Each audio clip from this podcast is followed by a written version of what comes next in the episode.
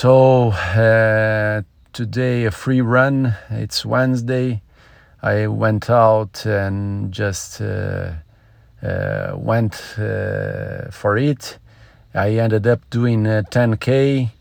Uh, nice one. Uh, started easy, but really um, I, I start to to accelerate and speed up more and more the pace uh, because uh, I start to pay attention on my technique and then I I think that I can do a reasonably good pace without a big effort because I I don't uh, I cannot push my my leg too much.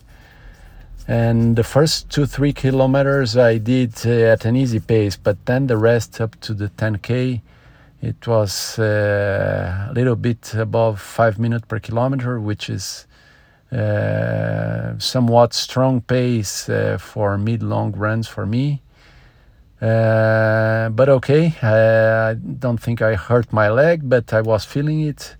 At the end, I was feeling that there is something in my leg still, so for sure, not yet 100% recovered. And uh, it was not supposed to be, but the point is that I cannot push too hard. I hope I didn't do.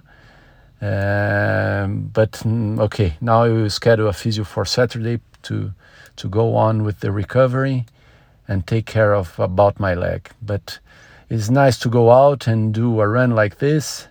Uh, just keep paying attention if I do not exaggerate too much in order to keep a good recovery on the leg.